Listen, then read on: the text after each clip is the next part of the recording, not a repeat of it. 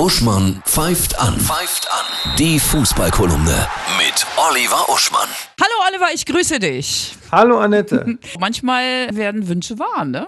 Zumindest so schon mal. Ja, Hm. was heißt Wünsche? Ne? Also wir müssen die Menschen aufklären. Der DFB hat beschlossen, dass Jogi Löw bis 2022 bleibt, EM und WM. Ja. Aber man munkelt, er soll halt das Feld bestellen für Kloppo. Das wäre ja gut. Ja. Allerdings hatte ich dieser Tage einen Albtraum. Oh. Ich habe mir den so gut gemerkt, dass ich den mal wörtlich zitieren möchte. Und zwar, wir befinden uns im Winter 2022. Die WM ist gerade vorbei, Viertelfinale rausgeflogen. EM das Jahr davor, solider vierter Platz. Bierhoff tritt ans Mikrofon. Ja, und sagt, ja, in diesen anhaltend unsicheren Zeiten möchten wir Stabilität schenken, haben daher beschlossen, dass Joachim Löw zum Trainer auf Lebenszeit ernannt wird. Diese Entscheidung gibt uns Planungssicherheit allen, allen Beteiligten und sie ermöglicht Joachim, das Team nicht immer nur auf mittelfristige Sicht, sondern auch sehr langfristig zu entwickeln. Wir denken da zum Beispiel an die von Elon Musk für 2035 angesetzten ersten Spiele in dem Aerodrom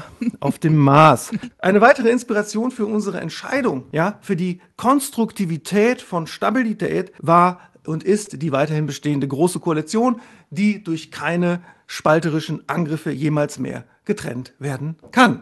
So, das, das habe ich quasi vor mir gesehen, wie Oliver. Bierhoff das so sagt. Und wir müssen darauf achten, dass es nicht wahr wird und dass wir darauf bestehen, dass wenn äh, Yogis Vertrag abläuft, der ja Mhm. nun auch bis 2022 läuft, dass dann Kloppo den Job kriegt. Genau. Nötigenfalls mit einer Demonstration. Da muss auch wieder demonstriert werden für Kloppo. ja, sicher.